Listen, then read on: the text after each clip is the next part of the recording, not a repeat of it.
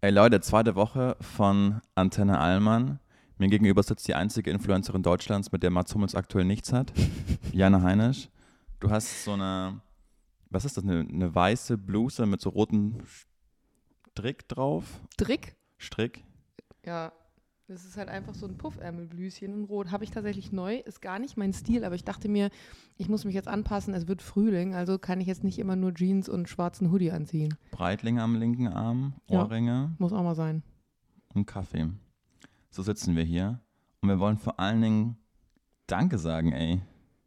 Danke, dass ich mir eine Breitling kaufen kann. Oder was soll das jetzt für eine Überleitung werden? Nein, wir müssen ja sagen, dass wir uns letzte Woche, als wir die erste Folge hochgeladen haben, saßen wir in Janas Esszimmer und haben uns so Ziele gesteckt und haben wir gesagt, ja, was wäre so, was wäre so ein Traum, was wir an HörerInnen generieren könnten?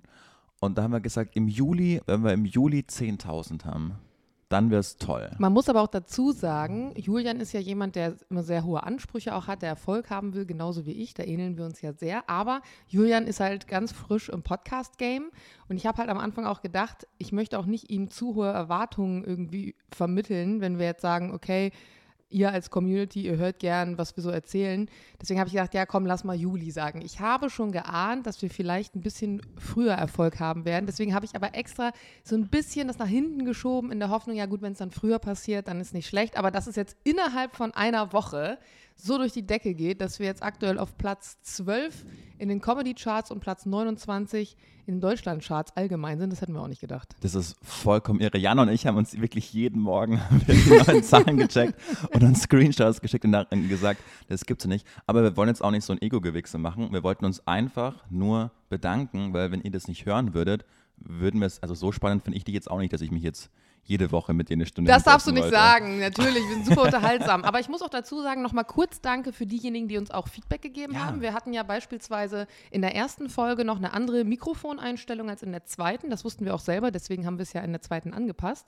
Und in der ersten war es zum Beispiel noch so, dass ähm, ich deutlich leiser war als Julian und ich fand das total gut, wie ihr dieses Feedback auch geschrieben habt. Also ich hatte da ein richtig gutes Gefühl mit und es hat uns auch weitergebracht auf jeden Fall. Das hat mich auch richtig, und das, damit schließen wir es auch ab und gehen dann über in die neue Woche, hat mich auch richtig krass gefreut, wie viel Feedback ihr mir inhaltlich auch geschickt habt. Also da Bezugnahme zum letzten, Hast du viele Nachrichten bekommen? Zum Also haben die letzten- Leute sich dran gehalten? zum letzten Timing-Gate. Ja, Da haben die Leute ganz klar pro Julian Hutzer argumentiert, natürlich. dass sie deine Argumentation nicht verstehen konnten. Ich, hätte, ich würde auch sagen, wenn sie deine äh, Position eingenommen haben. Das Ding ist ja, als dieses Timing ist ja damals nur aufgetaucht, weil in dem ersten Podcast, den wir dann bei Energy hatten, wo du Timing gesagt hast, diesen Witz, da ist es ja Leuten sauer aufgestoßen. Ja. Das ist ja schon wieder ein bisschen her. Die haben uns anscheinend nicht gehört oder sie haben mir nicht geschrieben, weil sie mich blockiert haben.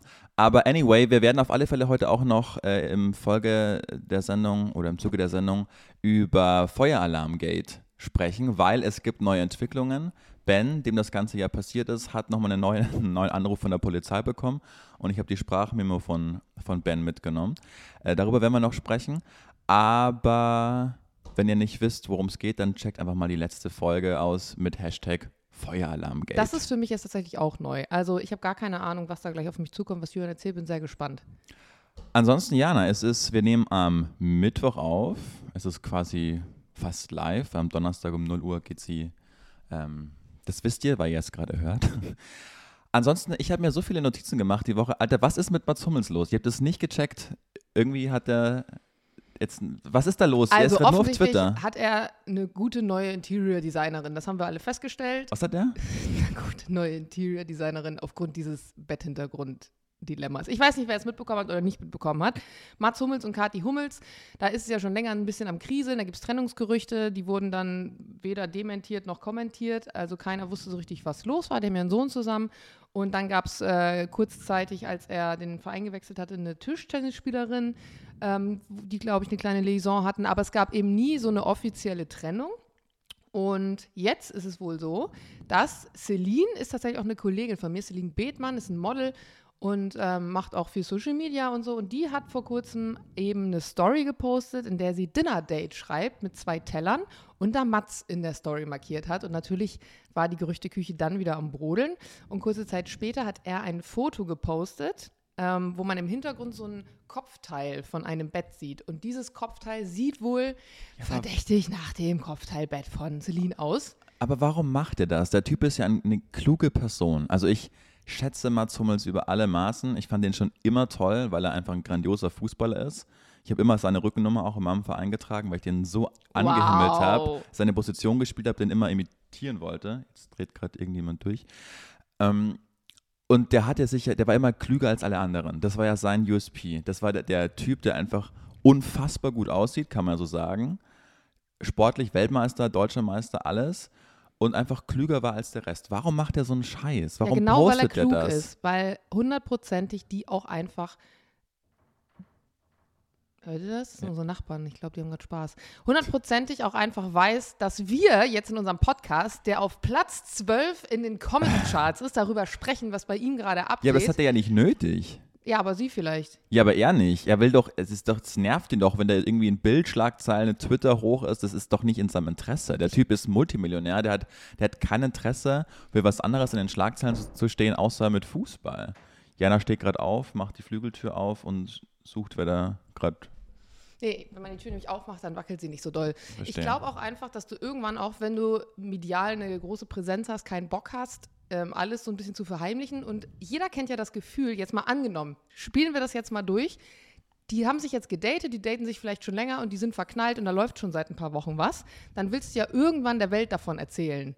Und auch wenn du irgendwie groß auf Social Media bist, hast du halt nicht Bock, immer alles so hinterm Berg zu halten. Ich kann mir auch vorstellen, vielleicht ist es auch einfach das Ding. Das Witzige ist ja, dass sie daraufhin, also Kati, ähm, Seine ein Foto gepostet hat, wo sie drunter schrieb, ich habe heute auch ein Dinner-Date ähm, mit Ludwig, also mit dem Sohn, und wir kochen oder irgendwie sowas.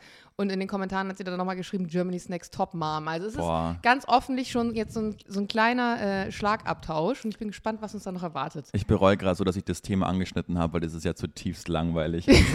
Gut, neues Thema. Was war dein Wochenhighlight, Julian?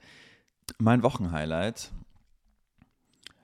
Ähm, Ich habe jedenfalls habe ich ein richtiges Lowlight gehabt, weil ich habe ähm, den Harry Potter Film Fantastische Tierwesen Teil 3. Nein, bitte nicht spoilern. Äh, wirklich, Jules hat mich heute Morgen, kurz bevor Ja. du gekommen bist, noch gefragt, ob wir den gucken wollen. So ein. Scheißfilm. Ich glaube, Jules hat vergessen, dass ich am Wochenende Geburtstag habe, aber macht nichts.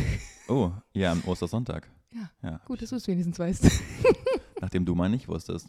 Also wirklich ein absoluter Scheißfilm, geht da alle nicht rein. Es ist für Harry Potter-Fans, die wirklich, und dazu zähle ich mich auch, der die Bücher tausendmal gelesen hat, der die Filme angeschaut hat. Es ist einfach, ähm, sind so viele Logikfehler drin.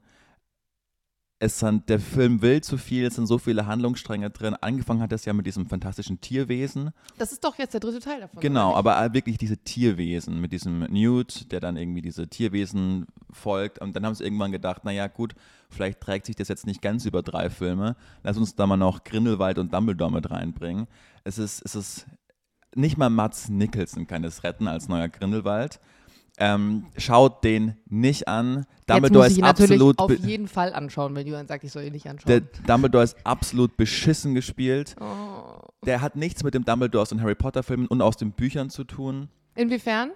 Also was ist beschissen gespielt? Jetzt fängt gerade, was fängt jetzt Sergio. gerade an? Also ähm, das werdet ihr wahrscheinlich in jeder Folge haben, weil ich muss das, ich muss jetzt mal kurz abdriften, ganz kurzer Exkurs. Jedes Mal, wenn Julian morgens kommt, der kommt immer jeden Mittwoch hier jetzt her um 10.30 Uhr. Da habe ich schon meinen dritten Kaffee.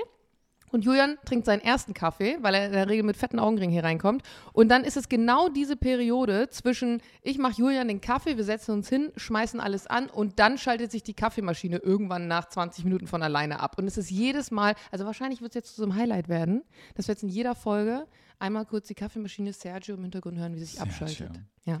Zurück Na- zu Grindelwald. Naja, es gibt ja zum Beispiel bei Harry Potter, der Halbblutprinz, Teil 6. Da sind die ja im Denkarium und dann sieht man die erste Begegnung von Dumbledore und Voldemort. Tom Riddle damals noch, wo er Ja. ganz klein ist, ganz jung in diesem weißen Haus. Ja. Und zwischen dem Dumbledore und dem Dumbledore, den man jetzt bei Magische Tierwesen sieht, da liegen, glaube ich, nur eine Zeitspanne von sechs Monate. Und unterschiedlicher könnten diese beiden Dumbledores nicht sein. Also sowohl optisch, also ich kann, also wenn jemand in drei Monaten so altert, dann Aber das ist ja auch schwierig von er- den Schauspielern her. Ich meine, manchmal wechselst du ja sogar Rollen innerhalb Lass- einer Serie. ja, lass mich doch jetzt mal ausreden. Okay. Also wenn man, wenn man so krass altert, muss man sich wirklich drei Monate konsequent mit dem Liebesleben von Mats Hummels beschäftigen und zwar jeden Tag intensiv. Hat, und Dumbledore ist ja auch schon in, im Halbblutprinz, also so jung ist, in Anführungszeichen, ist er auch schon sehr überlegt, sehr erhaben. Er ist ruhig, besonnen, geht auf Tom Riddle zu und er ist eigentlich schon der Dumbledore aus den Harry Potter Filmen. Mhm. Der Dumbledore jetzt ist, ist, ist zaghaft. Erstmal sieht er wunderschön aus, was nicht passt. ähm, der Dumbledore ist, ich will gar nicht so lange jetzt im Harry Potter Nerd. Ich will einfach sagen, schaut euch diesen Jetzt sag Film doch, wie er ist. Also das musst du jetzt auch sagen, Julian. Er ist, er ist, er ist zaghaft, er ist mit sich nicht selbst im Reinen. Aber das ist er später auch als alter Mann nicht im Reinen mit sich. Ja, er ist schon, es gibt schon teilweise. Das stimmt, aber das lässt er nie anmerken. Das erfährt man erst hinterher, nachdem äh, über ihn geschrieben wurde. Aber das finde ich vielleicht gar nicht, also gut, ich habe den Film nicht gesehen, deswegen kann ich gar nichts dazu sagen gerade. Ich, ich, jetzt muss ich ihn gucken, allein ja. aufgrund dessen, dass wir ihn hier gerade Schauen wir an, wir werden nächste Woche, wenn wir ihn thematisieren. Ja. Äh, mein Highlight waren auf alle Fälle die Zahlen, die jede Woche, die jeden Tag neu gekommen sind. Und mir ist aufgefallen, dass jetzt, je näher es zur WM geht, in Katar, Fußball-WM in Katar, dass glaube ich, alle öffentlich-rechtlichen ModeratorInnen ein Briefing bekommen haben, dass man nicht Katar, wie man ja immer gesagt hat, mhm. sondern Katar.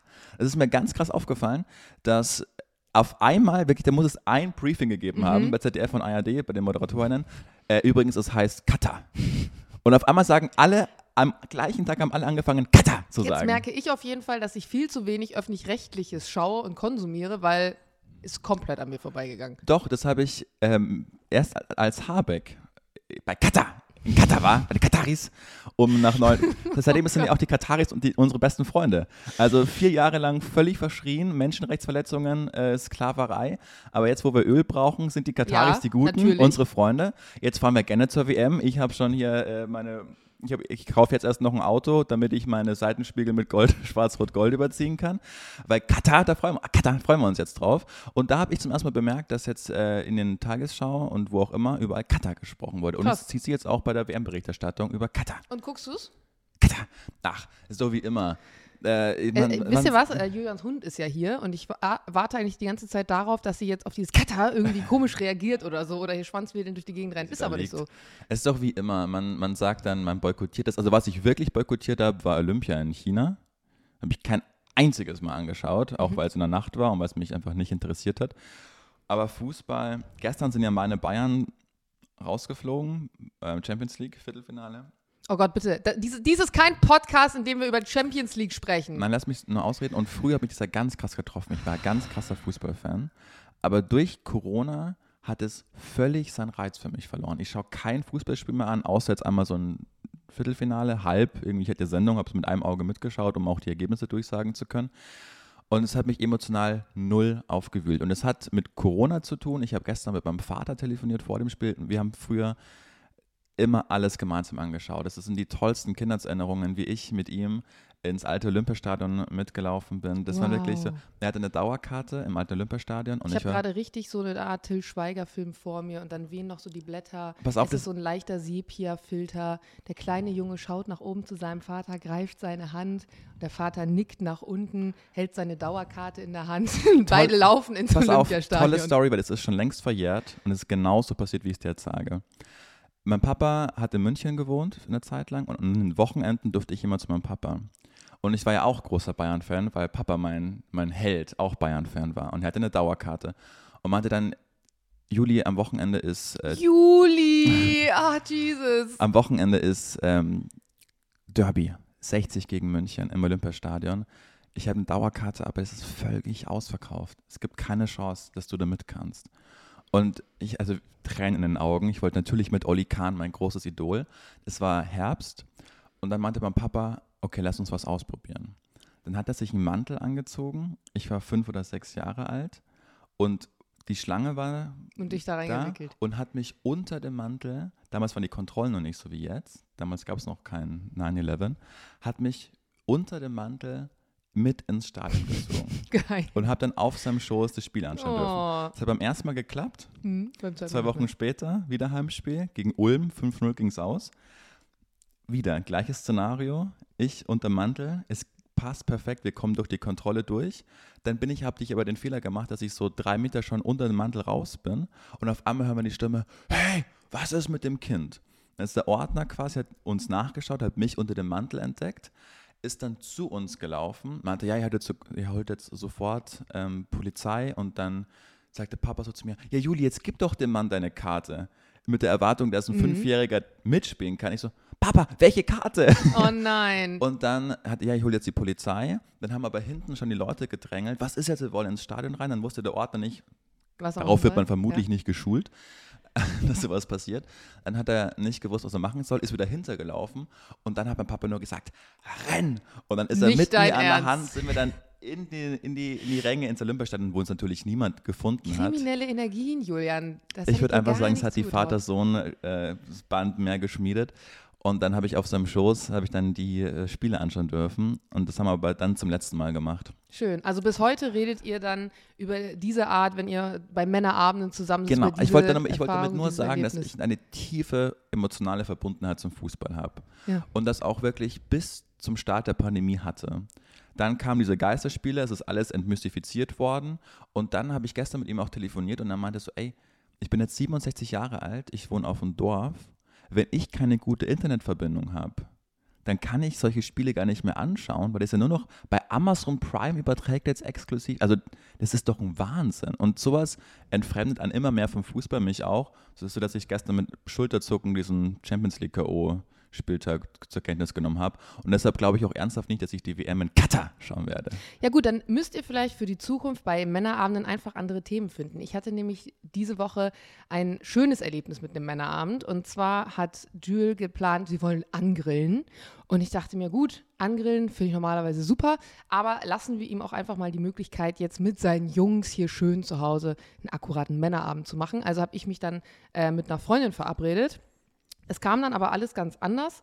Nämlich hat die Freundin mich versetzt, auch krass versetzt, ne? Die wollte eigentlich zwei Stunden zur Kosmetikerin, hat gesagt, danach treffen wir uns, wir wollten schön zum Franzosen hier Zwiebelsuppe essen. Schön, bei, bei dem ich genau, empfohlen habe. Genau, und ähm, ja, dann schrieb sie mir zehn Minuten, bevor wir unsere Reservierung hatten. Also ich hatte gerade meine Schuhe an, habe sogar noch den Pullover gewechselt und die Ohrringe. Und dann schrieb sie mir, ich schaff's nicht, oh ich habe gerade erst meine Wimpern fertig. Und da war ich schon so ein bisschen bisschen verärgert, aber ich muss auch sagen, manchmal habe ich so den Druck in mir und denke mir, du musst dich jetzt ärgern, weil jemand hat dich versetzt. Und gesellschaftlich würde man sagen, man ist sauer, wenn man versetzt wird, aber so richtig triggert es mich dann doch nicht. Weil ich dachte dann, okay, mhm. hier zu Hause findet ein Männerabend statt. Das ist auch sehr spannend. Ich finde solche Dynamiken faszinierend, weil so die Frau, die klassische Frau hat ja immer so eine Vorstellung, was ist jetzt ein Männerabend? Also mhm. wir Frauen, wir reden dann irgendwie über Tampongrößen, Beziehungsprobleme, Wirklich? Kolleginnen, die uns irgendwie abfacken und irgendwelche Erwartungshaltung, die unsere Familie hat, die wir nicht erfüllen können. Das sind so klassische Frauenthemen. Weißt du, was sagen. mir aufgefallen ist? Dass was? Frauen viel mehr über Sex sprechen als Männer. Genau. Obwohl man das ja eigentlich gar nicht, man denkt immer Männer, äh, mhm. aber Männer reden ganz oberflächlich darüber. So, wenn die machen das, wenn die jünger sind, wenn sie entweder noch irgendwie Jungfrau sind und nicht als Jungfrau gelten wollen, oder wenn sie echt so krass unsicher sind und dann erzählen, wie viel Orgasmen jetzt die Olle letzte Woche hatte. Genau, aber, so. aber das ist dann, das sind Kreise, in denen ich mich nie aufgehalten habe tatsächlich. Sondern da wurde halt immer nur so, Ihr habt sie weggeflankt. So, ah, sowas sagt wow, man dann, genau. Weggeflankt. Sowas sagt man dann mit das irgendwie 18 und denkt sich, oh, mein Bro, ich freue mich für dich. Aber man redet nie, ja, und was macht sie dann in den Situationen? Und ist, ist nie, darüber ja. reden Männer nicht. Ja, es ist ja wirklich eigentlich so, dass wir immer dann fragen als Frau, wenn der Mann vom Männerabend wiederkommt, so, na, wie war's? Ja. Und der Mann so, ja gut. Und wir denken, worüber habt ihr gesprochen? Was waren eure Themen? Ne, wer hat jetzt über seine Freundin abgelästert, der ich das wieder hintenrum erzählen kann? So, ne, wir Frauen sitzen dann und warten irgendwie. Und passiert aber nicht, weil in Wahrheit habe ich jetzt festgestellt, weil ich war dadurch, dass ich dann versetzt wurde, ja bei einem Männerabend dabei. Ich saß zwar nur im Nebenzimmer und habe so getan, okay. als würde ich meine Flugvorbereitung machen. Mhm. Aber wie gesagt, wir haben es schon heute gehört, wir wohnen in einer Altbauwohnung, sehr dünne Wände und man kriegt dann doch einiges mit. Und die Themen waren wirklich das perfekte Mayonnaise-saure Gurken-Verhältnis von Supermarktkartoffelsalat. Es waren halt einige Fitness-Dudes dabei und es ging dann wirklich auch so, wie viel Eiweißgehalt hat denn jetzt dieser Kartoffelsalat? Macht es Sinn? Ja. Die neue Motorradlackierung in Neonfarben war auch wirklich, ich habe zu ihm gesagt, das ist ein Kumpel dann von Jules, Neongelb, Bruder, wirklich? Also weiß nicht, dein Bizeps ist ungefähr so breit wie mein Kopf, aber neongelbe Motorrad, na, ich weiß nicht. Ähm, und ganz am Ende ging es dann noch um die Dreistigkeit der Generation Z, die im Gym eben keine vernünftigen Beats mehr anhört, sondern mittlerweile Country-Musik für sich Wenn entdeckt ich hat. bei diesem Männerabend beigewohnt hätte, wäre ich zwar physisch in einem anderen Raum gewesen wie du, hätte aber faktisch genau den gleichen Sprechanteil gehabt, weil ich hätte zu keinem der Themen irgendwas beitragen können. Ich fand total spannend, wie sich diese Dynamik entwickelt hat. Und ich saß dann da wirklich so im Nebenraum und dachte, wann kommen denn jetzt die spannenden Themen? Aber da kam nichts.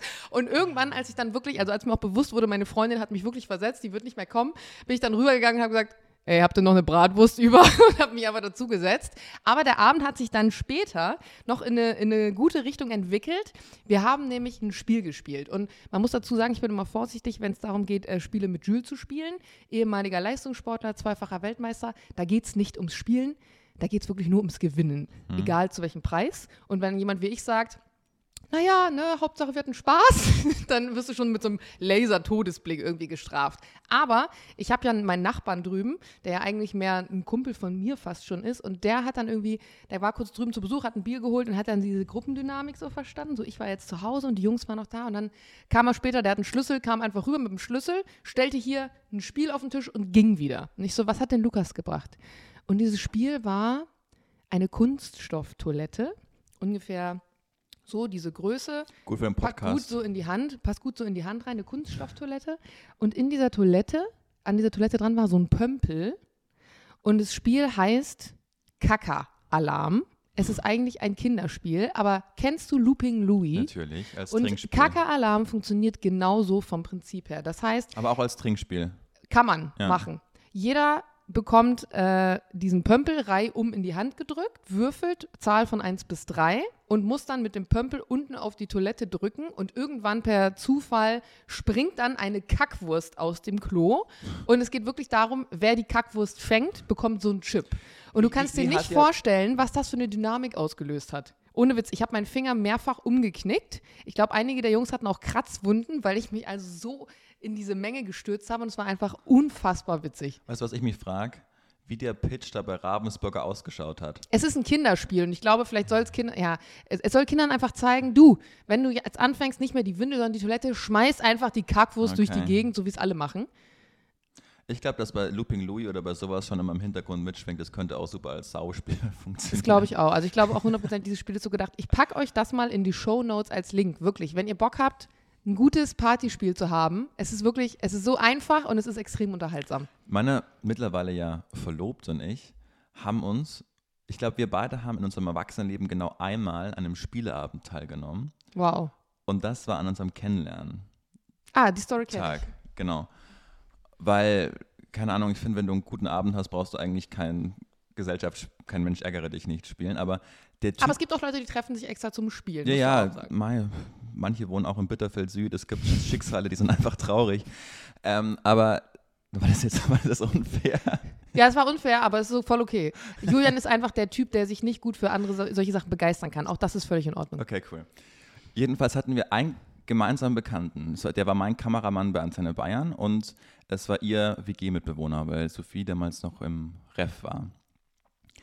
Und er hat mich bezirzt, unabhängig von ihr, hey, Gesellschaftsspiel, äh, Abend, wir sind zu viert, du kommst, Sophie kommt, ha, genau. Und dann kannten wir uns nicht und wir fanden es beide einfach hochgradig scheiße. Also wir hatten beide keinen Bock auf diesen Abend. haben Was habt ihr gespielt? Das ist die Frage. Exakt, genau. So dieser, dieser andere WG-Mitbewohner hat dann irgendwie so ein Kartenspiel mit, äh, das hieß Exploded Kittens. Also Aha. explodierende Katzen. Oh Gott, Jesus. Das Babys. hört sich halt auch nicht wirklich ja, aber der an. Typ, also wirklich, äh, der ihn nicht kennt, der Typ ist auch einfach, der spielt es unironisch und hat Spaß daran. Also ich habe ich hab zweimal gewonnen, ohne die Regeln verstanden zu haben. Spiel. Ich hab einfach irgendwelche Karten gelegt. Genau. Und dann habe ich aber noch ein Spiel mit in die Runde gebracht und das ist ganz toll. Das ist, Ach, doch begeisterungsfähig für Spiele. Genau, aber das ist ja kein klassisches Gesellschaftsspiel. Also du spielst es zu viert, Fürth, wie eine Stadt in Oberfranken, Fürth, ähm, hast, wir spielen, oder Zwei spielen immer gemeinsam. Es gibt drei Runden. Du, äh, jeder schreibt auf kleine Zettelchen sieben Prominente, die eigentlich jeder wissen müsste. Drei von vier müssen die wissen am Tisch, dann sind sie legitim. Schmeißen die alle in einen äh, Beutel rein und dann gibt es drei Runden. In der ersten Runde hast hat jeder eine Minute Zeit, seinem Partner zu erklären, was gerade auf dem Zettel steht. Wenn, der, Wetten, wenn der Tommy Gottschalk steht, sagst du, wer hat 30 Jahre Thomas ähm, Wetten das moderiert? Tommy Gottschalk ist schon Tommy klar. Gottschalk, genau. So, geht eine Minute lang, kommt drauf an, wie viel, so viel du der rätst. Also es ist so ein Punkte bisschen eine abgewandelte Form von Wer bin ich? Genau. Dann musst du dir, du musst dir aber auch alle anderen merken, weil nach der zweiten Runde gehen die wieder alle in den Topf und dann musst du es pantomimisch äh, nachstellen. Jesus. Und in der dritten Runde ne, musst du mit einem Wort das quasi erklären. Also und du sollst mit einem Wort sagen, wer die Person ist. wenn äh, Thomas Gottschalk ziehst du und sagst du, Robert! Dann sagst du Wetten, dann weiß man das. Okay, alles klar. Und Sophie und ich sind uns zugelost worden und wir waren so derartig gut in diesem Spiel, dass wir quasi in der letzten Runde innerhalb von einer Minute alle Prominente geschafft haben. Wow, das heißt, ihr hattet eine Verbindung. Und es hat uns so krass connected, weil man so Wow. denkt, Aug, ich kenne dich nicht, aber anscheinend bist du, und jetzt bin ich ganz arrogant, genauso schnell im Kopf wie ich, kennst die gleichen Leute und liebst es auch zu gewinnen. Mhm. Und da hatten wir so einen Magic Moment. Deshalb kann ich gegen Gesellschaftsspiele ab jetzt, und deshalb nehme ich alles zurück, was mit Gesellschaftsspielen und Bitterfeld Süd zu tun hat, nehme ich zurück. Ich finde Gesellschaftsabende toll, macht es auch, ihr werdet privat damit glücklich. Das finde ich sehr schön. Sehr, sehr gute Hinleitung. Apropos Gesellschaftsspiele, ähm, ich weiß nicht, ob du oft auf Flohmärkte oder Trödelmärkte oder so Ja, gehst. Straße am 17. Juni, am Wochenende. Ja, oh, aber der ist schon so ein bisschen, der ist sehr händlerisch. Keine Ahnung, aber da gibt es ganz tolle Vinylplatten. Ja, da gibt es ganz viel Tolles. Aber okay, du gehst nicht auf der Flohmärkte, höre ich schon, weil wenn du sagst, Straße 17. Juni ist ein toller Flohmarkt, dann alles klar. Dann, Nachbarschaft. dann hierzu die Basics. Also äh, oftmals, das habe ich nämlich dann oft die Situation, wenn ich dann auf so einem Trödelmarkt oder so bin, dann sieht man halt ein Spiel und man denkt sich, oh geil, ich würde das Spiel gern kaufen, aber du hast halt nicht die Zeit und Ruhe, ich zumindest nicht, in dem Spiel dann nachzuschauen, ob alle Teile irgendwie äh, vorrätig sind oder so. Aber ich finde eigentlich so auf so Trödel- und Flohmärkten findet man dann oft solche, solche schönen Sachen. Ich war nämlich letzte Woche auch auf einem mit einer Freundin, die, die mich nämlich auch versetzt hat, lustigerweise. Das war aber davor. Und da ist mir mal wieder aufgefallen, richtig erwachsen ist man eigentlich erst, wenn man Preise verhandeln kann, oder? Ja. Also ich fühle das jedes Mal so, wenn ich manche Leute dann auch so von der Seite so beobachte, wie sie, wie sie verhandeln. Das finde ich immer extrem spannend. Früher hatte ich da krasse Berührungsängste und ich hatte ähm, eine Situation, das war ein Vater und der war offensichtlich nicht aus Berlin mit seiner Tochter und es gab einen Stand, der war wirklich ramschig. Also da war wirklich nur der letzte Scheiß und unter anderem gab es da so einen Kunststoffdelfin. Keine Ahnung, wo das Ding her war, aber das lag dann da so zwischen, ich weiß nicht, angefangenen Papiertaschentücher, Boxen und so Ketten, wo schon kein Verschluss mehr dran war. Also wirklich ramschig. Und die Tochter wollte unbedingt diesen Delfin haben. Und ich dachte mir halt schon so, was zum Geier willst du mit dem Delfin? Aber gut, Kinder, das ist nicht immer rational, was die dann wollen. Und ich habe so gedacht, okay, ich würde so reingehen mit 50 Cent oder so. Und er macht halt erstmal den größten Fehler, den du machen kannst und fragt, was soll der Ja. kosten? Und sie, halt Händlerin, 5 Euro. Und ich dachte mir nur so, Dicker, der würde nicht mal im Laden 5 Euro kosten. Und dann siehst du, wie er diese Dynamik eines Flohmarkts versteht und weiß, okay, 5 Euro ist eigentlich viel zu viel. Jetzt habe ich aber links meine quälende Tochter, die unbedingt diesen scheiß Delfin haben will. Ich muss jetzt aber handeln. Was sagt er als Gegenangebot? Fünf. 4 Euro. Und ich bin so, so, ja, Bruder, du hast absolut verstanden, wie Handeln funktioniert. Deswegen habe ich mir überlegt, wir machen mal kurz die Top 5 Verhandlungsstrategien auf Flohmärkten. Das Wichtigste ist eigentlich, wenn ihr auf den Flohmarkt geht, als allererstes, wenn es ein, jetzt nicht gerade ein hässlicher Plastikdelfin ist, kurz zu schauen, ob ihr eine Information über diesen marktüblichen Preis des Artikels bekommt. Also wenn das jetzt beispielsweise ein paar Nike-Schuhe sind oder so, schaut nach, ob ihr im Internet irgendwie eine Info dazu bekommt. Oder auch bei Antiquitäten ist es ganz oft so, dass Leute dir irgendwas als super krass verkaufen wollen. Ich habe beispielsweise ein Opernglas gekauft und der Typ wollte mir sagen, das ist, ja, und das ist dann Silber und so ein ganz besonderes Metall und das ist Perlmutt außen drum rum. Ich habe das Ding einmal auseinandergeschraubt und es war einfach Plastik. Und natürlich habe ich ihn dann runtergehandelt. Aber es ist immer wichtig, sich vorher um den Artikel kurz Gedanken zu machen.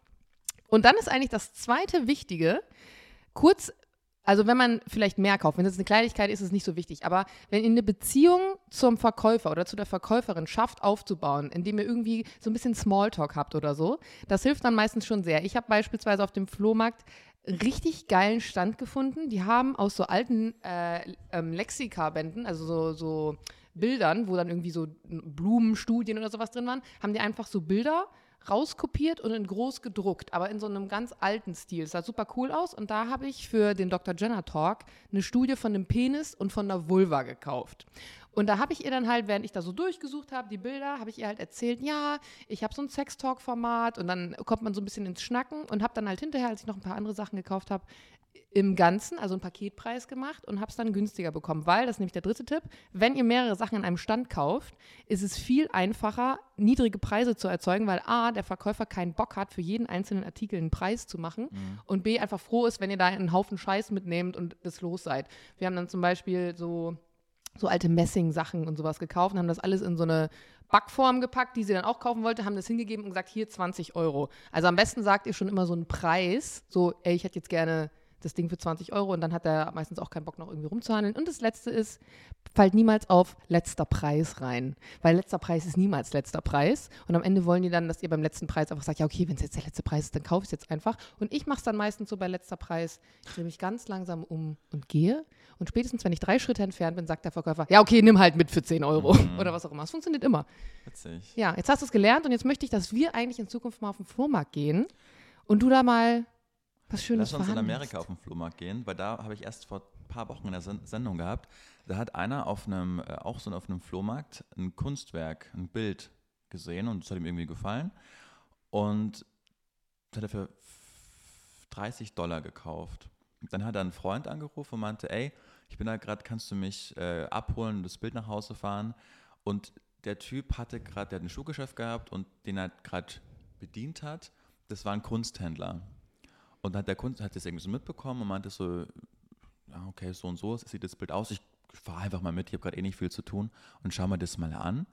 Und dann war das einfach ein fucking originaler Rembrandt, der über eine Million wert ist. Hä? Also ich verstehe nicht, wie sowas passieren kann, Ja. wirklich. Ich finde, das ist so eine total schöne, romantische Geschichte. Du hörst das ja auch immer wieder bei diesen TV-Sendungen, wo dann jemand da hingeht mit, wie heißt das denn eigentlich noch? Da, da gehen Leute hin. Ja, danke, genau. Und dann passiert ja doch zwischendurch mal irgendwie was super krasses mit irgendeiner Uhr oder irgendeinem, was weiß ich. Letztens hatte da einer so einfach so ein Spanntuch, so ein riesen Spanntuch und dann kam raus, es ist so eine alte Flagge von den Kreuzrittern gewesen. I don't know. Aber ich denke mir mal so bei so einem Rembrandt, Ja. wie geht das? Ja. Ja. Wie kann sowas passieren? Und ich meine auch der Zufall, dass der Kunsthändler dann sagt, ich fahre mal mit. Also ich weiß nicht, ob da an der Geschichte noch Doch, ein das habe ich bisschen bei rum Tag 24 optimi- gelesen, das muss stimmen. Alles klar. Weißt du, was ich auch bei Tag 24 gelesen habe? Und Nein. nicht nur da. Mario Barth ist völlig eskaliert. Oh, was du's da passiert? Nein, ich habe nur passiert, dass du, äh, ich habe nur gesehen, dass du in deiner Story irgendwas mit Mario Barth hattest und habe mich schon gewundert, was da los Wirklich? ist. War, Wo? war's das nicht du? Weiß ich nicht. Da Kann irgend, sein. ah, nee, da, ah nee, mein Manager. Stimmt. Der hatte irgendeine Story und hat da was mit unten mit so, keine Ahnung, ich habe nicht verstanden, irgendwas mit Mario Barth. Ich dachte mir, da muss irgendwas gewesen sein, dass jetzt so Leute so verschachtelt irgendwelche komischen Infos schreiben, ohne es auf den Punkt Also zu bringen. pass auf, ich erkläre es dir.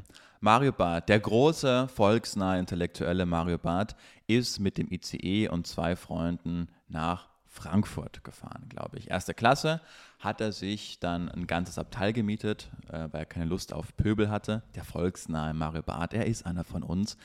Und hat dann, obwohl ja Maskenpflicht gilt, keine Maske getragen mit seinen Freunden. So. Großer Fehler. Dann ist der arme Schaffner gekommen und meinte, hallo, ähm, Sie müssten bitte die Maske aufsetzen.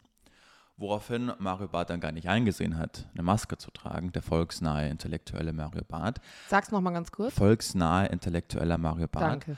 Weil er hatte das ganze Abteil gekauft, wie er dann auch gesagt hat. Gekauft. Und dann hat er, dann ist es so krass, es, Inklusive Interieur eigentlich. das weiß ich nicht. Ah, Jedenfalls ist es so krass eskaliert, weil er das nicht eingesehen hat, dass er jetzt Mario Barth, der Intellektuelle. Der volksnahe. intellektuelle, volksnahe Der- Mario Der Barth. volksnahe, das ist wichtig, für, dass er da jetzt eine Maske trägt, dass der Zug dann angehalten hat und er vom Sicherheitspersonal raus begleitet wurde. Verdammt. Mario Barth als Schade, dass er jetzt nicht sagen kann, das war ein Fall von Rassismus. Mario Barth, der sich ja wirklich mit seinen Scheiß Mario Barth deckt auf und der gibt sich ja immer so, als wäre er quasi der Anwalt des kleinen Mannes. So gibt es sich ja wirklich. Das ist ja das Erfolgsrezept von Mario Barth. Die da oben, ich da unten. Ich der Millionär mit euch, schaue da hoch. Dann dachte er, okay, das ist gerade Comedy Gold, was hier äh, funktioniert, dass er da jetzt aus, der, aus dem ICE geworfen wird, nur weil ich keine Maske auf hatte. Hat es ist dann irgendwie live gegangen auf Twitter oder Instagram Auf Twitter kann man live gehen. ja, Oh, mittlerweile glaube ich auch. Nee, aber es war Instagram. Twitter, Twitter kannst du nur ähm, audiovisuell online gehen, äh, live gehen. und dachte dann, hier passiert, das ist doch ein Programm hier, das ist doch, guck, was passiert, hat dann aber so viel Gegenwind bekommen, auch von seinen Fans, weil die meinten so, ja, wir müssen halt alle eine Maske tragen, wer glaubst du, wer du bist? Und dann hat er nur noch was getweetet und die Bahn hat dann drunter geschrieben, Maske, Maske, kennst du, kennst du. so hat die Bahn eindeutig gewonnen. Und mir ist Mario Barth ja völlig egal. Also ich finde, es ist immer ziemlich leicht zu sagen, ja, scheiß Humor. So, der Typ hat einfach mit seiner Art von Comedy das Olympiastadion gefüllt. Ich habe gerade nochmal nachgeguckt. Sie haben geschrieben, Maskenpflicht in unseren Zügen. Kennst du? Kennst du? Ja, ja. Finde ich sehr gut. So, hat das Olympiastadion voll gemacht, hat Hitler auch geschafft, to be fair, aber trotzdem. Ähm, aber das, das nervt mich so krass, vor allem, weil ich den auch schon kennenlernen durfte Ich bei meinem muss sagen, alten ich fand Mario Arbeitgeber. Barth als äh, so früher Teenie extrem witzig. Ja? Ja, es war absolut mein Humor. Also hat dann irgendwann aufgehört, aber Ja. ich habe den auch dann irgendwie aus den Augen verloren. Aber irgendwie habe ich das Gefühl, dieses, dieses Maskenthema ähm, kommt ja jetzt auch immer wieder in, in allen Stories so vor, dass dann Leute sagen, naja, wir haben ja jetzt keine Maskenpflicht mehr hier und da, aber ähm, wie ist das bei euch? Wie handhabt ihr das? Und meiner Erfahrung nach, weil ich erinnere mich an ein Zitat von dir aus letzter Woche, wo du gesagt hast, ähm, er lässt dann irgendwie die Leute entscheiden, die, ähm, oh, unser Chef ruft uns gerade an. Mich auch? Nee, auf jeden Fall mich. Dann geh doch mal hin. Soll ich mal rangehen? Ja. Hallo Florian, du bist gerade live im Podcast von äh, Julian und mir. Okay, dann kann ich jetzt also keine verständlichen Sachen sagen. Nee, lieber nicht. Äh, ich wollte nur sagen, dass die Biene krank ist und deine äh, Stunde heute, wenn dann online stattfinden könnte um 16 Uhr. Du sollst dann sagen, ob das dann machen würdest oder nicht. Jawohl, das mache ich. Dann machen wir das so. Supi. Ciao, Tschüss. Flo. Ja, sym sympathisch. Ähm, ja, I don't know, wo ich war. Aber Zitat Mario von Barth. aus letzter Woche. Genau, von dir aus letzte Woche, wo du gesagt hast, ähm, dass er die Leute, die, äh, die damals irgendwie jetzt Sonnenblumenöl gekauft haben und Klopapier entscheiden lässt, ob es jetzt äh, clever ist, eine Maske zu tragen oder nicht. Aber ich habe in den letzten Stories, die ich so gesehen habe, wo die Leute abgestimmt haben, die Erfahrung gemacht, dass ein Großteil tatsächlich immer noch weiterhin die Maske trägt. Ja, zum Glück. Ja. Genau, was ich sagen wollte ist, dass es mich, dass ich den schon mal kennengelernt habe, da war ich ein ganz kleiner Volo. Völlig egal. Mhm. War bei euch im Sender. Genau. Und aber auch schon, man lernte dann Leute kennen, die auch im Live-Gewerbe sind. Und der muss halt auch, wenn er Live-Shows spielt, sowas von ekelhaft zu Mitarbeitern sein, zu Leuten, die Catering machen, so richtig krasse Star-Allüren haben. Und es kotzt mich so derartig an, dass er sich immer als dieser deshalb habe ich so oft penetrant wiederholt, volksnaher Typ ge gibt. So, ich habe euch verstanden, die Elitären da oben, die machen, was sie wollen, ich bin einer von euch. Das macht er aber nur, weil sich es gut verkauft. Aber im echten Leben muss das einfach ein riesen Arschloch sein. Und ich hasse solche Scheinheiligkeit. Dann zieh's durch, dann sei einfach nett. Aber nur weil, weißt du, das ist auch dieses, Aber du musst auch sagen, das, was du jetzt gerade sagst, stützt du ja auf Hörensagen. Das kann halt auch nee, ich habe es ja auch miterlebt. Ach so, das ist miterlebt. Ja. Okay, dann äh, sage ich ja, wieso ist er dir blöd gekommen, als du im Volo warst? Genau, also nein, er ist mir nicht doof gekommen, er hat mir einfach prinzipiell sagt er dann nur zu denen Hallo, die er, von denen er weiß, dass das ihm was bringt. Währenddessen, es gibt ja auch wirklich, zum Beispiel einen Mark Forster, für den musste ich jetzt einfach mal eine Lanze brechen. Der ist ja wirklich so im Deutschpop der größte Star, den wir haben in Deutschland. Das machen wir jetzt gut finden oder nicht, aber er verdient Millionen, er spielt die größten Shows. Und selbst wenn du im Volo bist, gibt der dir die Hand, sagt, hey, ich bin Marc, ich hoffe, dir geht's gut. Hm. Und das, das vergisst man nicht. Und das ist, das ist, und das, hab, das ist so einfach. Ich verstehe das, also ich kann das gar nicht nachempfinden so, oder nachfühlen so richtig, weil ich mir immer denke, wenn ich in den Raum komme, also ich funktioniere aber auch anders, weil ich bin ja jemand, der es auch gar nicht mag, wenn andere ein schlechtes Bild von mir haben. Deswegen würde ich tendenziell immer, auch wenn ich vielleicht gerade keinen Bock habe, jedem in der Runde kurz Hallo sagen. Was ich auch richtig schlimm finde, um das mal kurz einzuschneiden, sind Leute, die, wenn sie in eine Gruppendynamik dazukommen und aber nicht alle kennen, sich einfach hinsetzen oder so, ohne mal kurz in die Runde Hallo zu sagen. Du musst nicht jedem die Hand geben oder ein Küsschen auf die Wange drücken. Aber ich war letztens beispielsweise essen im Restaurant mit Freunden, die dann auch noch andere Freunde hatten, die dann andere Freunde hatten und so weiter. Und wir saßen an einem riesengroßen runden Tisch. Und dieser Tisch war in der Ecke hinten in einem Restaurant und du kamst praktisch nur durch einen schmalen Gang dahin. Also es gab nur eine Zuleitung. Und wenn du also zu diesem Tisch gekommen bist als neue Person, sieht dich auch jeder.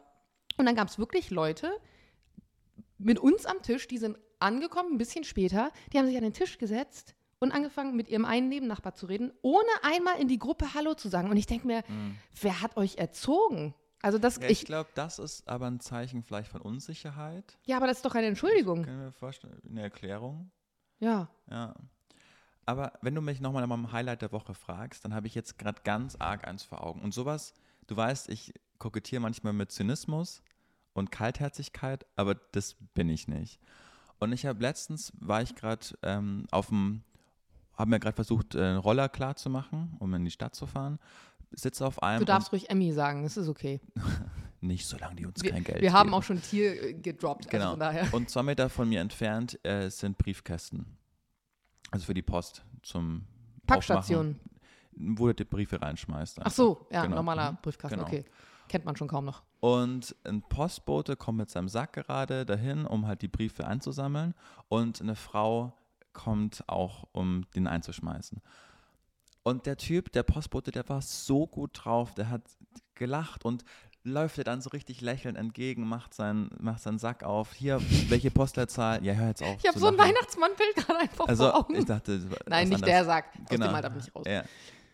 Und, und sagt, oh, geht's hin? Und da haben wir nochmal Glück gehabt, das war gutes Teamwork, der war so nett. Ja. Und sie hat auch gelacht und ich, Ja. obwohl der nur unbeteiligt war, ich habe auch total gelacht, weil Süß. So- oh, solche so Momente sind so schön. genau, wenn fremde Menschen einfach nett ja, zueinander sind. ja, und wenn du merkst, dass jemand vielleicht auch gerade Spaß hat an seinem Job, Genau. weil gerade Paketzusteller und Postboten ist ja schon ein krasser Ja, ja, Job, und einfach einen guten Tag haben. Und, und dann hat er gemerkt, dass ich auch irgendwie gelächelt habe. Und meinte, haben Sie auch noch was? Süß. Genau, und ich meinte, nee, ich muss jetzt in die Arbeit. Und dann, es war so, weißt du, und das ist, das ist so einfach. Ja. Und es ist, es macht einfach, das ist so, ich weiß nicht, warum mich das so rührt, aber es ist so einfach. Und ich versuche immer, aber ich will, nein, das sage ich jetzt nicht, weil ich will mich nicht selbst be beweihräuchern, aber ich versuche auch immer solche Momente zu generieren. Ja. Mal einer alten Dame, was eine Selbstverständlichkeit ist, einer alten Dame irgendwie den Einkauf, weil Berlin hat einfach in den U-Bahnen keine Rolltreppen, was ist los mit euch? Ähm, das runterzutragen. Also das will ich, aber das ist so einfach. Stimmt. Ich hatte gestern so eine Situation im Funk, weil ich war gestern fliegen und ähm, man kann sich dann zwischen, wenn du zu einem neuen Wegpunkt oder zu einem neuen Ziel fliegst, dann mache ich ja Sichtfliegerei, Fliegerei, dann kannst du dich beim Fluginformationsdienst anmelden und die geben dir dann Verkehrsinfos, weil dann musst du nicht die ganze Zeit den Himmel absuchen, ob dir da jetzt einer entgegenkommt oder nicht, sondern die sagen dann, ah, da hinten ist eine Maschine oder so. Dann habe ich mich angemeldet mit meinem Kennzeichen und habe schon gemerkt, der Typ, also der Lotse unten hat einen guten Tag, weil er meinte dann auch, als er mich zwischendurch gerufen hat, ja, Frau Juliette Tengo, also erstmal dieses Frau davor. Und normalerweise hast du schon manchmal die Situation im Funk, wenn du dich als Frau anmeldest, dass die Leute anders auf dich reagieren. Ist leider immer noch so. Und dann ähm, sagt er irgendwann sowas wie, ja, äh, Frau Juliette Tengo, auf 12 Uhr kommt Ihnen in vier Meilen eine Germanwings-Maschine entgegen, wo ich erst kurz lächeln musste, weil gut, Germanwings gibt es schon nicht mehr, also die kann mir nicht entgegenkommen. Es war dann eine Eurowings-Maschine. Und dann hat er selber, ah nee, ist ja Eurowings und hat dann im Funk halt einfach, das machst du ja normalerweise nicht, hat dann sich selber so da irgendwie so lustig dargestellt. Und später, als ich dann gesagt habe, ähm, na, er bitte irgendwie Verlassen der Frequenz für Landung in sowieso, meinte er, ja, ja, dann machen wir das mal, ne? Dann, dann machen wir hier 7000 und VfR einen schönen Tag noch. Also der hatte so gut, und Ja. ich, ich war dann, ich bin gelandet und ich war auch richtig euphorisch so durch, durch seine gute Laune. Und glaubst du, es gab einfach mal eine Zeit, wo das so Common Sense war, dass man so ist? Ich glaube, es gab eine Zeit, in der einfach so Höflichkeit, also das, was du zum Beispiel schilderst mit der alten Dame, das ist für mich eine Art von Höflichkeit. Wenn ich sehe, Und dass, auch eine fucking Selbstverständlichkeit. Genau, und es gab eine Zeit, in der das normal war, aber die schneidet halt auch die Zeit, in der du irgendwie deine eigenen Emotionen nicht richtig nach außen tragen durftest. Ich habe nicht das Gefühl, dass es eine Zeit gab, in der es das eine gab und das andere nicht.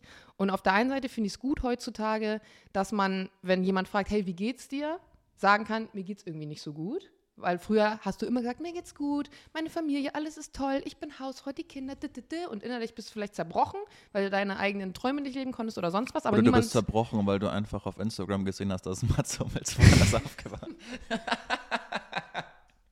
Mann, Julian, kann ich nicht mal ein bisschen ernst sein mit Und dir. dann musstest du aber den Stil wahren und hast geschrieben, Germany's Next Best Top Mami. Top Mama.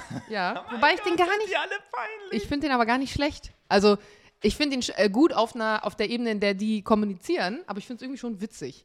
Und manchmal muss ich ganz ehrlich sagen, manchmal würde ich mich auch, also manchmal wünsche ich mir, mein Instagram-Kanal wäre nicht so eine berühmte Persönlichkeit oder ich könnte einfach auch so im Internet Sachen von mir geben, ohne dass ich darüber nachdenken muss, was das für Konsequenzen hat und welchen Artikel Tag 24 wieder schreibt, wenn ich jetzt dies oder das poste. Aber manchmal denke ich mir, ich finde oft so auch unter der Tagesschau so lustige Kommentare und Beiträge, die kann aber einfach sich nicht jeder leisten zu posten, weil du dann halt wieder zerrissen wirst für irgendwas. Hm. Kennst du nicht so ein Problem, ich weiß. Nee. Ist jetzt auch wirklich First World Problem. Ja. Ich habe ich hab noch zwei Sachen auf der Agenda. Das eine ist, dass ich mich irgendwie freue, dass die Sportfreunde Stiller wieder da sind. Oh, ist komplett an mir vorbeigegangen. Aber man muss auch sagen, alles, was du heute sagst, so, äh, weiß nicht. Ich hatte letzte Woche, ich hatte so eine schöne Woche, glaube ich. Ich habe mich überhaupt nicht mit sowas befasst. Sportfreunde Stiller. Ne, ne, was haben die nochmal gesungen? Ne, ne, ne, ne, 54, das war ja auch dieser krasse WM-Song. Ach, Aber- der, ja, genau. Ähm, aber mein, ich freue mich deshalb, ähm, weil das war mein allererstes Fernsehinterview mit denen. Da war ich beim Ah. Bayerischen Rundfunk. Und holy moly, war ich da aufgeregt. Weil in München vor allen Dingen, da sind die Sportfreunde Stiller schon wirklich riesig. Also die kommen ja aus München und die hatten ja wirklich einen riesen Hype zu dieser WM-Zeit und dann Rio, New York, Rio Rosenheim oder wie das Album hieß. Wo, also die haben ja wirklich MTV Unplugged gemacht. Die haben immer Ring am, Rock am Ring äh, ausverkauft gehabt. Also die waren, die waren ja richtig groß. Mhm. Und da war ich dann irgendwie Anfang 20 und dann mochte mich irgendwie mein Chef damals und meinte, ey, die Sportis kommen Dann zum mochte Interview. mich mein Chef damit. Im Gen- Gegensatz zu heute, oder was willst du damit sagen? Nein, aber es ist ja keine Selbstverständlichkeit, ein Fernsehinterview und das wird dann von einem Hospitanztypen einfach geführt. Der wollte mir das einfach zum, zum Ja, Abschied. der wollte die Möglichkeit. Genau, ja, genau. Okay.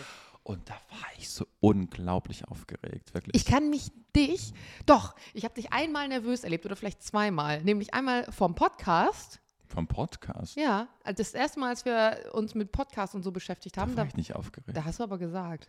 Ja, aber so nervös und auf, freudig aufgeregt ist ja was Okay. anderes. Genau, aber nervös mit, ich habe zum Beispiel nie schwitzige Hände Okay. oder so, aber da hatte ich das. Da war ich richtig Fernsehen, Sportfreunde Stiller und dann weiß ich noch, dann die kannten mich ja nicht und ich bin dann so hin und hi, ich bin Julian und dann weiß ich noch, wie Peter, der Sänger, so ganz irritiert geschaut hat und dann mein- meinte mein Chef, das ist Julian, der wird heute das Interview machen und Und die dachten sich schon, oh nee. Genau, aber das lief dann auch echt cool. Und dann weiß ich noch, waren wir in diesem Raum drin und äh, der Sänger und der Schlagzeuger, die sind schon gegangen. Und dann haben sie den Sack aufgemacht. Nee, und der Bassist Rüder, der fand mich irgendwie nett, der fand mich irgendwie cool und ist dann einfach noch geblieben mit mir, als ich dann so die Mikrofone aufgeräumt habe und hat wirklich, wir haben dann so eine halbe, das werdet ihr bestimmt nicht mehr wissen, aber ich weiß es, ich werde ich werd es nie vergessen, weil ich war ein, ich bin immer noch ein Niemand, aber damals war ich ein, habe ich eine Hospitanz gerade gemacht, weißt du? Ja. der ist da geblieben, der fand mich irgendwie cool, der hat mir Stories von damals erzählt. Es war so, so, ja, da war ich letztens, war ich in, in Trier, gell, in so einer Studentenkneipe haben wir irgendwie kickert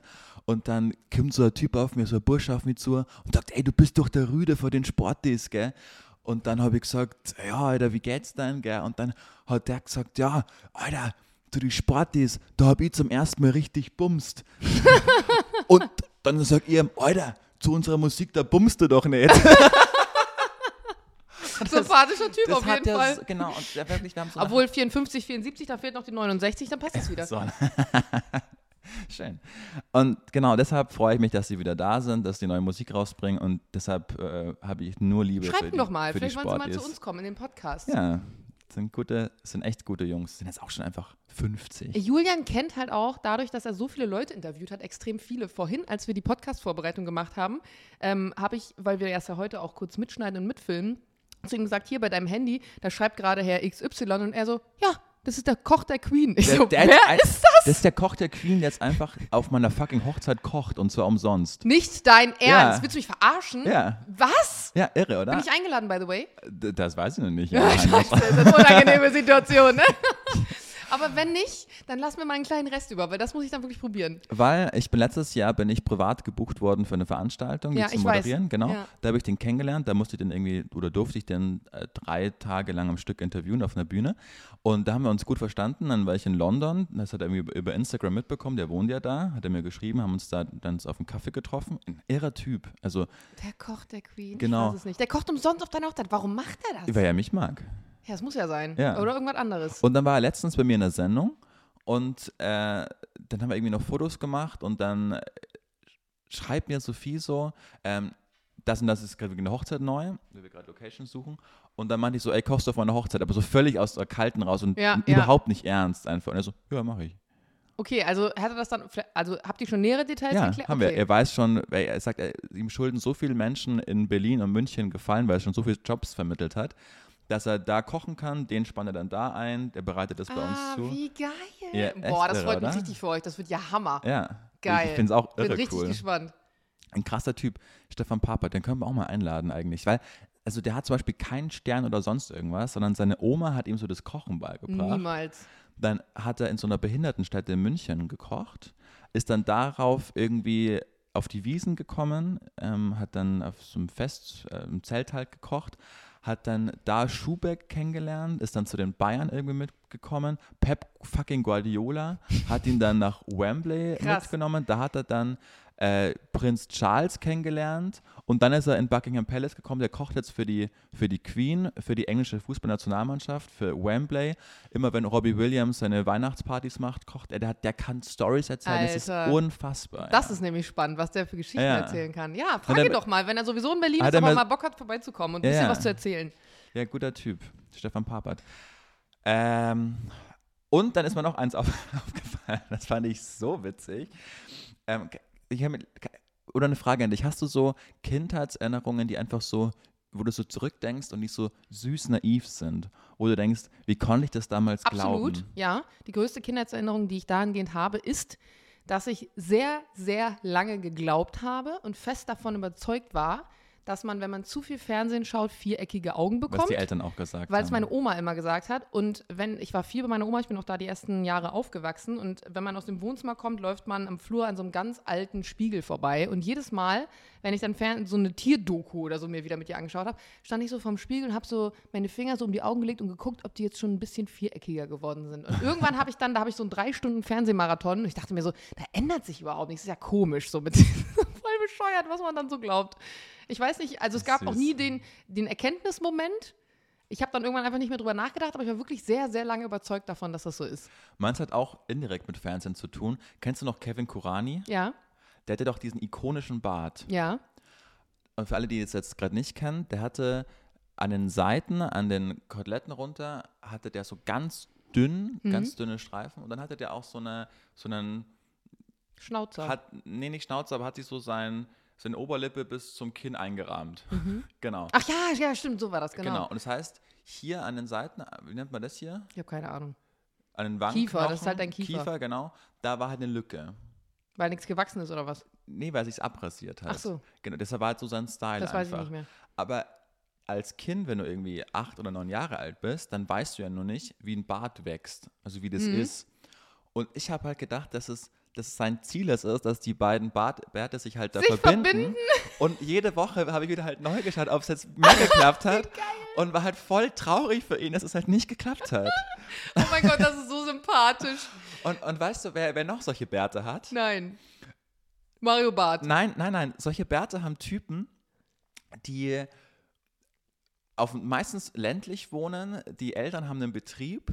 Sie sind so Mitte, Ende 20, haben deshalb schon so einen Sportwagen und holen in der Realschule immer die 16-jährige Jenny ab, haben dabei selbst so einen Brillanten im Ohr, so einen Stecker und sagen dann so, ja, aber sie wird in einem halben Jahr 17. Ja, Wo ja, ich sag, geil. ja, Bro, juristisch macht das keinen Unterschied. ja, aber genau solche haben so, so, so, so Triebtäterbärte. Nicht, nee, nee, nicht Triebtäter, aber so, wo die, die Freundin so ein Schnuff zu, zu jung einfach ist, währenddessen du halt schon mit Ganz ehrlich, ich habe lange bist. niemanden mit so einem Bart gesehen, muss ich ganz ehrlich mal sagen. Ich überlege Ja, weil du auch schon lange nicht mehr in der Realschule warst. Oder in der kann- Schule ich war noch nie in der. Realschule. Das kann natürlich auch daran liegen. Äh, ich war nur gegenüber von einer Gesamtschule, die immer gesagt haben, ja, die scheiß Gymnasia hier wieder. Die Gymnasia. Die Oh, Gymnasias. ich, ich hasse sie, aber ich liebe sie auch. Nein, man darf, das darf man nicht Was trägt man denn heute für, also ich weiß, dass Jules, der ja, der hat einen Bartwuchs wie, Wie ich. naja, so ein bisschen wie, wie der Grasboden bei meinen Eltern zu Hause. Die haben mittlerweile Rollrasen, weil das funktioniert alles nicht so, aber Jules kann sich jetzt auch keinen Rollrasen ins Gesicht pappen und hat sich dann irgendwann mal so ein Bartwachsserum geholt. Und dann sollst du hier mit so einem Nadeldingerich, sollst du da über dein Gesicht und dann Mhm. Funktioniert Serum. das? Mein Gott, natürlich nicht, wie wir alle sehen. Aber er, er versucht es auf jeden Fall. Ich glaube, er hat es gehört. ähm, und ähm, wirklich, wenn du so gar keinen Bartwuchs hast, dann rasier es einfach ab und dann lass es halt. Ne? Also das Wie, wird wie auch nichts. findest du es bei mir? Weil wenn ich mich ja nass rasiere, dann werde ich ja beim Bierkauf um, Ausweis Ja, gefragt. so schön ist halt auch anders, ne? Also du hast unten so die Lücken. Du, also das Einzige, was bei dir funktioniert, ist der Oberlippenbart. Nur das Problem ist, wenn du jetzt nur den Oberlippenbart stehen lassen würdest und den Rest wegrasierst, ist auch kacke. Wie ich dann aussehe? Wie Joshua Kimmich, der sich nicht impfen lässt. Vielleicht ist es doch einfach nur so ein Fußballer-Ding. Dass wirklich nur Fußballer der Meinung sind, sie. Aber ich meine, die machen auch mal komische Sachen mit ihren Haaren.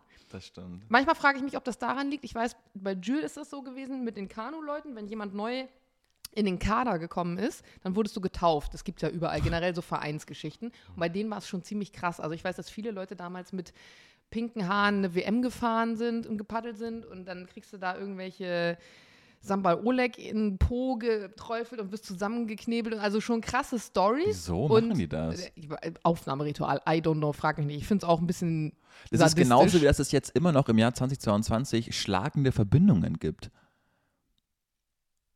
Also schlagende Studentenverbindungen. wie schlagende.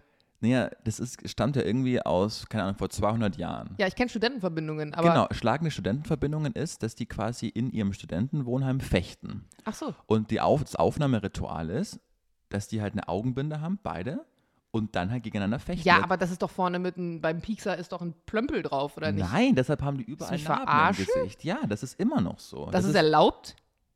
Das weiß ich nicht, aber die machen es trotzdem noch. Das ist doch irre. Was, so schlagende Verbindungen sind einfach immer. Also ich kannte diesen Ausdruck, schlagende Verbindung nicht, deswegen war ich gerade irritiert. Nee, das ist das. Das Krass. machen die immer noch. Da muss ich eigentlich mal Lukas zu fragen, weil der war auch in der Studentenverbindung früher und die hatten, das war noch so eine ganz elitäre Geschichte, die hatten solche Klos, die an den Seiten Griffe haben, damit du beim Kotzen dich festhalten kannst. Also es war wirklich krass, in so einem Gutshof Wir oder so einem halt Schloss alles oder so, so. Ja, aber ist der dann auch so ein Rechter? Nee, auf gar keinen Fall. Der ist eher links, sehr links. In der Mitte vielleicht. Weil meistens sind es halt schon so, so ultra, also wirtschaftsliberale, rechte, Die in Studentenverbindung sind? ja. Auf was beziehst du dich hier? Sei vorsichtig mit dem, was du sagst. Äh, Nein, das ist einfach, das ist einfach so. Da muss ich jetzt erstmal gucken, ob es dazu eine Studie gibt. Hä, das ist doch, das, das wirst du doch wissen. Leute, die aus Studentenverbindung sind, sind in der Regel rechts. Konservativ, konservativ rechts. Ja, habe ich keine Info zu. Ja, ich schon. Okay. Also ich kenne Leute auch, die, ist, ja- ist ja egal. So, Leute, das ist wieder ein Moment, wo Julian Nachrichten schicken könnte für das, was er sagt. Ähm. Ach ja, ich habe noch eine Beobachtung. Ja? Das fand ich so witzig. Kennst du so Leute? Nee, du bist natürlich, du hast natürlich ein Auto und fährst nicht mal mit uns Leuten, mit Mario und Bart und mir in öffentlichen Verkehrsmitteln. Aber es gibt so Leute im, im Bussen, die denken, es sei jetzt schon eine sehr gute Idee, wenn sie ein Telefonat einen Tick zu laut führen. Ein Telefonat. Tele Telefonat zu laut führen. Ja, kenne ich. Darf man danach dann eigentlich Nachfragen stellen? Weil sie aus? einfach klug sind, interessant, wichtig sind und deshalb den Bus einfach teilhaben lassen wollen. Ja. Und Oh mein Gott, ich hatte so ein, genau so eine Situation, zwar nicht im Bus, aber im Café. Und das war genau, das war so, irgendjemand, der nicht aus Berlin kommt, auch irgendwie Süddeutschland oder so, sitzen zu zweit am Tisch, unterhalten das komplette Café darüber, welchen Porsche er sich jetzt gekauft hat und wie das neue Investment aussieht. Und ich dachte mir auch nur so, Digga, it's not cool. bei mir war es so ein Typ, der hat immer dann telefoniert, so ein, der hat so einen Freund angerufen und ich glaube, nur er dachte, dass das sein Freund sei. Er hat ihn dann ungefähr dreimal in vier Minuten gefragt, weißt du schon eine Idee? so könnte auch die Folge heute heißen. Das könnte, man, das könnte man aber jetzt auch irgendwie als Dialekt abstempeln, oder? Weißt du schon eine Idee? nicht. Was Also- ist das denn für ein Dialekt? Frag mich nicht, aber auf jeden Fall kein Berliner. Das ist gar kein Dialekt, das ist einfach, das ist einfach Grund, das ist einfach nicht, die deutsche Sprache funktioniert so nicht. Weißt du schon eine Ja, Idee? die deutsche Sprache funktioniert aber in vielen Dialekten einfach nicht. Das ist so wie, meine Mutter kommt aus dem Ruhrpott und da wird dann gefragt, wem ist das Fahrrad vor die Tür? Und die Antwort ist ich. Und das ist da normal. Also erzähl mir jetzt nichts von, wie die Grammatik aussieht und ob das nicht zum Dialekt passt. Das ist ja schrecklich. Das ist furchtbar. Was ist denn da Aber ich los? komme halt auch aus dem Kreis Hannover. Da ist das Deutsch halt noch einigermaßen gut. Hannover, die sprechen, hör mal, da sprechen die schönste. Ich wollte gerade Schröder imitieren, was ich mir aufgefallen ist, dass ich das gar nicht kann. Die sprechen halt am besten. Ansonsten habe ich nichts mehr. Ich habe keine Beobachtung. Hast du noch nicht. was? Nein. Dann haben wir 58 Minuten 35, 36. Ey, danke fürs Hören, wenn ihr es bis hierhin geschafft habt. Ähm, fünf Sterne freuen wir uns. Gebt genauso viele Sterne her, wie Jana in die Hotels, in die sie gerne eincheckt. Ich auch. Ich zählt auch gern mal, also bitte.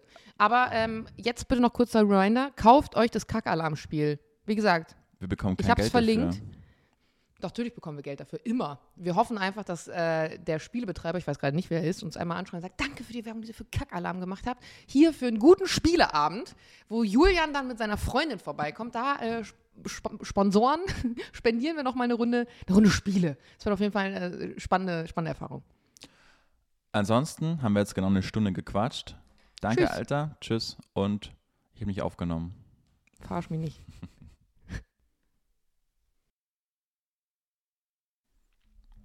Das sind wir wieder. So, Verarscht. wisst ihr, was passiert ist, Leute? Wir machen gerade aus, räumen alles zusammen und Julian so, verdammt, wir haben das Wichtigste vergessen. Wir haben gar nicht mehr über Feueralarm geredet und die Sprachnachricht von Ben gezeigt. Wir wollten ja noch äh, euch die Fortsetzung geben. Also, ihr habt die letzte Folge gehört, ansonsten müsst ihr da nochmal reinhören. Feueralarm, Hashtag.